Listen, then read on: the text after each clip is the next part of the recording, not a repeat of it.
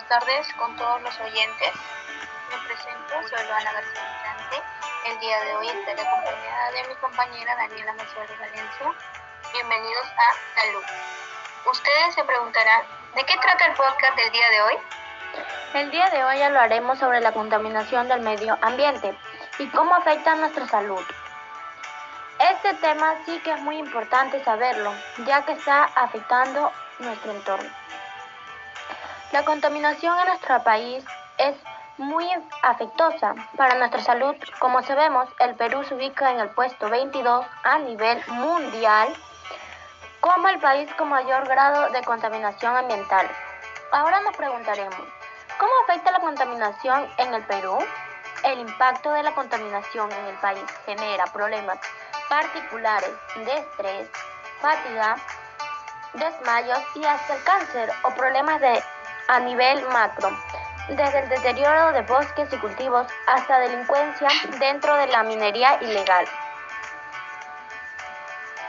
Las principales causas de la contaminación ambiental son los combustibles fósiles como el petróleo, el gas natural, el carbón, deforestación, mayormente producida por la creación de nuevos espacios para granjas o para obtener materia prima para otros los principales problemas ambientales en el Perú son la contaminación del agua, del aire y del suelo, la erosión del suelo, la deforestación y la pérdida de biodiversidad.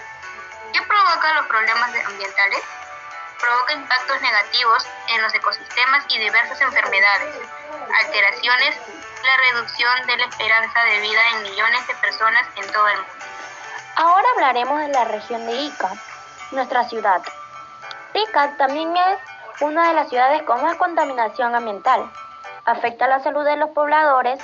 Las aguas del río Ica están contaminadas no solo por aguas servidas, sino también tenemos contaminación por el depósito de residuos. También las aguas del río Ica están contaminadas con basura. Esto sucede por la irresponsabilidad de los vecinos y recolectores informales.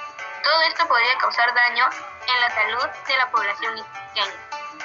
Bichos, bacterias y parásitos no penetran en los frutales, pero esto es relativo, porque los virus pueden penetrar de todas maneras, debe afectar en algo. Son bien contaminantes contra puso coronado.